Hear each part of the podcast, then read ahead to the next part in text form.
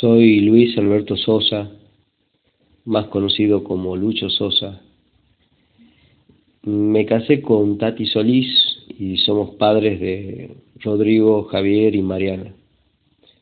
Me recibí con honores en la escuela primaria Ricardo Gutiérrez y en el secundario, en la Comercio 1, en el turno noche, porque, bueno, eh, trabajaba y estudiaba al mismo tiempo Fui joven destacado de la Acción Católica y por eso me gané una beca para estudiar en Chile, donde me recibí de sociólogo.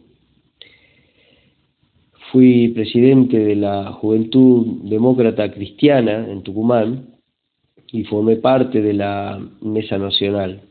Con unos compañeros formamos el Grupo Alfa, donde interpretamos con convicción la doctrina social de la Iglesia.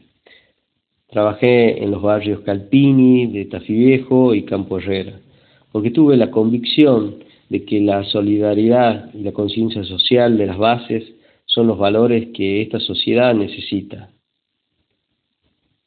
El 21 de junio del 77 le dije a Tati, voy y vuelvo. Pero en la puerta de casa los militares me metieron en un auto y no volví más. Quiero decirles que en estos momentos duros del país es cuanto más necesitamos estar juntos, en memoria de los que no volvimos y de toda nuestra generación que tuvo que padecer los atropellos de la dictadura, es que decimos una vez más y por siempre, memoria, verdad y justicia. 30.000 somos todos.